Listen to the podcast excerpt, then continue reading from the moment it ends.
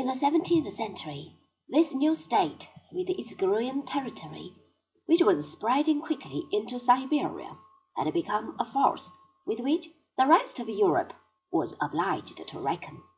In 1618, after the death of Boris Godunov, the Russian nobles had elected one of their own number to be Czar.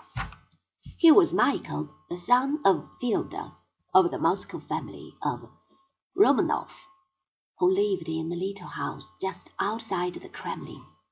In the year 1672, his great grandson, Peter, the son of another Fyodor, was born.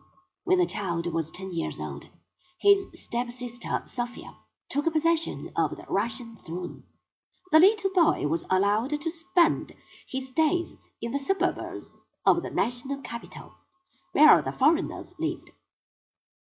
Surrounded by Scotch barkeepers, Dutch traders, Swiss apothecaries, Italian barbers, French dancing teachers, and German schoolmasters, the young prince obtained a first but rather extraordinary impression of that far-away and mysterious Europe, where things were done differently.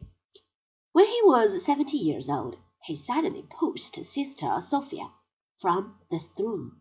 Peter himself became the ruler of Russia. He was not contented with being the Czar of a semi-barbarous and half-Asiatic people. He must be the sovereign head of a civilized nation. To change Russia overnight from a Byzantine Tartar state into a European empire was no small undertaking. It needed strong hands and a capable head. Peter possessed both. In the year 1698, the great operation of grafting modern Europe upon ancient Russia was performed. The patient did not die, but he never got over the shock, as the events of the last five years have shown very plainly.